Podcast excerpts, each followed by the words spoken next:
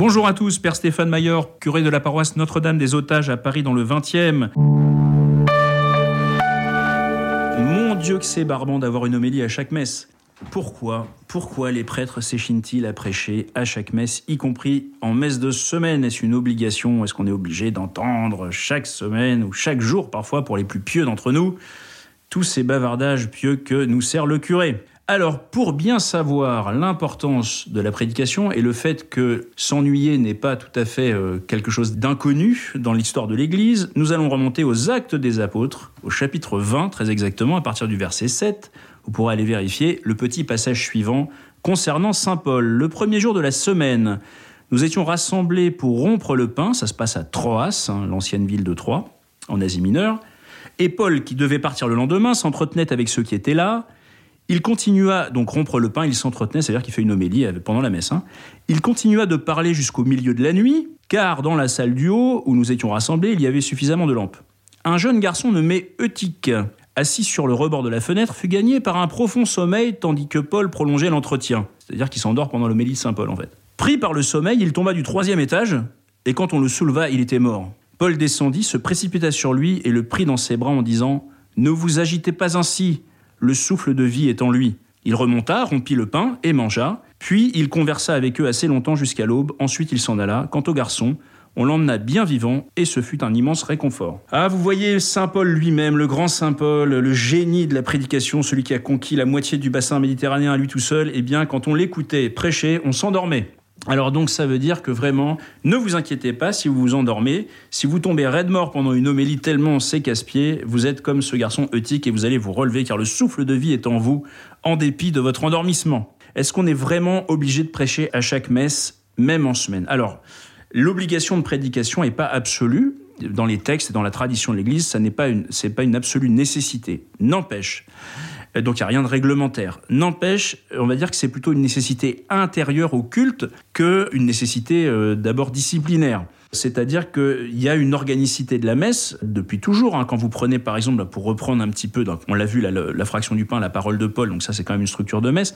Et puis vous avez l'exemple célèbre des pèlerins d'Emmaüs hein, au chapitre 24 de Luc, où d'abord le Christ un peu masqué sur le chemin explique à tous les disciples ce qui le concernait dans toute l'écriture, puis ils le reconnaissent à la fraction du pain. Donc vous voyez, Saint Luc a structuré ce passage vraiment comme une, comme une messe en fin de compte, hein. donc pour expliquer aussi aux gens que ce qu'ils sont en train de vivre pendant les messes chaque dimanche, c'est exactement ce que vivaient les gens qui ont rencontré Jésus ressuscité. Donc c'est-à-dire que la messe c'est vraiment un acte important et que la parole fait partie de la sacramentalité de la messe dans son ensemble. Évidemment que le sacrement en tant que tel, c'est bien l'Eucharistie, c'est-à-dire le pain et le vin présents ici qui sont transubstantiés en corps et sang du Christ et qui donc gardant les apparences du pain et du vin ne sont plus du pain et du vin mais bien le corps et le sang de Jésus son corps, son âme, sa divinité, comme disait le Concile de Trente.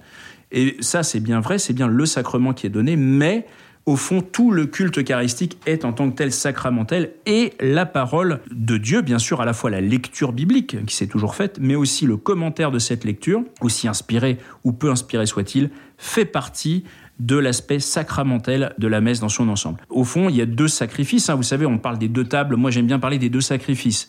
Vous avez le sacrifice de la parole et le sacrifice de la messe, c'est-à-dire dans les deux cas, vous avez quelqu'un, en l'occurrence un prêtre, ou pour la parole, ça peut être aussi un diacre, le sacrifice de la parole, c'est-à-dire quelqu'un va faire le sacrifice de sa parole, c'est-à-dire qu'il va surtout pas parler de lui ou de ce qu'il pense ou de ce petit préjugé, mais il va pas faire de la messe une tribune personnelle au cours de laquelle il va pouvoir conspuer tout ce qui l'ennuie, mais il va sacrifier sa parole à la parole de Dieu et la servir, servir la parole de Dieu auprès des fidèles. il fait le sacrifice de sa parole parce que c'est tentant, je vous le cache pas, quand on est prêtre, et d'ailleurs on tombe des fois dedans, d'utiliser l'ambon de prédication ou la chair de vérité comme étant un lieu pour s'exprimer soi-même et à partir de son propre fond, alors qu'en fin de compte, bien entendu, le sens profond de euh, cette partie de la messe, c'est bien qu'un homme renonce à s'exprimer sur ce qu'il pense, mais bien prête sa pensée, sa parole, son talent ou sa faiblesse, bref, ce qu'il est, à la parole de Dieu.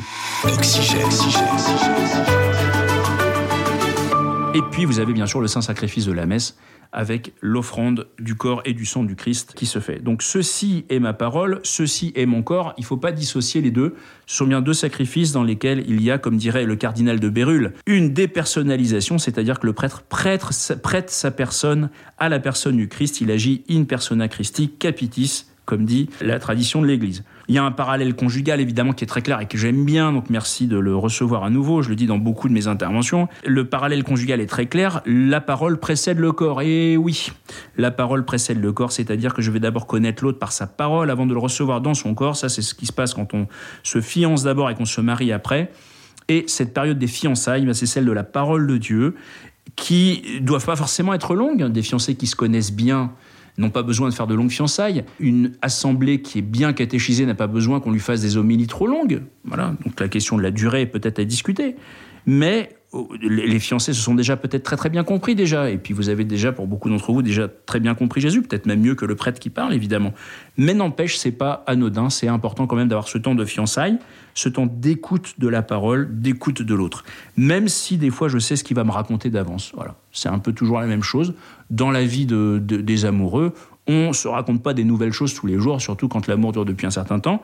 Et si ça fait 25 ans ou 30 ans que vous allez à la messe régulièrement en semaine et le dimanche, eh bien, euh, vous avez déjà entendu les textes de nombreuses fois, vous avez entendu plein d'homélies de nombreuses fois. Si votre curé, bah, vous le gardez 6 ans, 9 ans, 12 ans, comme c'est maintenant la mode, eh bien, vous allez, il va pas se renouveler toutes les 5 minutes et vous sortir un truc qu'il a jamais dit. Voilà, peut-être qu'il va redire un petit peu son homélie d'il y a trois ans euh, le dimanche, peut-être qu'il va redire son homélie de l'année dernière en semaine. Des fois inconsciemment parce qu'il n'a pas noté, parce que de toute façon c'est la façon dont il est habité par cette parole. Bon, mais en fait, voilà, je sais déjà un petit peu ce qu'il va dire, mais je reçois cette parole, j'essaie de de goûter la nouveauté de cette présence même dans l'ennui, même dans les choses très plates, hein, comme euh, je vais goûter la présence de l'être aimé, même si c'est pas quelqu'un qui va m'amuser toutes les cinq minutes. On est dans une civilisation de l'entertainment, il faut qu'on s'amuse, il faut que les gens s'amusent à chaque instant, et c'est pour ça aussi que beaucoup de liens conjugaux ont du mal à tenir, parce qu'au fond, on attend de l'autre qu'il nous distrait en permanence. Or, c'est impossible. Et voilà, impossible. Nous ne sommes pas des amuseurs publics, ni les prêtres, ni les conjoints. On est là pour vivre ensemble d'une parole simple qui peut être parfois un peu banale et un peu ennuyeuse, mais qui en tout cas creuse en nous le désir de recevoir le corps de l'autre, de recevoir sa présence. Et c'est bien ça l'enjeu de l'homélie. L'homélie est là pour ouvrir notre cœur, parce que ce qui va se passer après l'homélie, c'est tout à fait extraordinaire. Dieu va se donner à nous corporellement, et c'est pas rien. Et donc, on ne le fait pas sans en parler un petit peu avant. Bien sûr, le Concile Vatican II a remis ça au goût du jour comme exigence, mais c'est une exigence qui ne s'est jamais éteinte dans toute la tradition de l'Église. On l'a relu bien sûr dans les actes des apôtres, et même à travers toute l'histoire de l'Église, la prédication a toujours tenu un rôle très important. La prédication, pour terminer, je dirais qu'elle est excellente aussi pour notre vie spirituelle, parce qu'elle nous permet aussi, par le fait que nous acceptons d'écouter cette parole de façon un peu banale et monotone peut-être parfois, en tout cas régulière, eh bien elle nous permet à nous de lutter contre les distractions dans notre prière parce que la prière est un lieu aussi où il faut savoir s'ennuyer. Il faut savoir s'ennuyer pour finalement trouver la joie, la joie qui vient d'ailleurs, qui vient pas du monde. Le monde nous ennuie, la prière nous ennuie, la parole de Dieu peut nous ennuyer un peu. Et au milieu de cet ennui, on va finalement sentir cette présence aimante de Dieu qui en fin de compte efface tous nos ennuis, tous nos soucis, et qui valait vraiment le coup qu'on puisse un petit peu s'accrocher pour écouter une parole qui n'est pas forcément une parole très amusante, mais qui en tout cas est une parole très profonde qui nous prépare à recevoir Dieu lui-même. Merci et à la prochaine messe.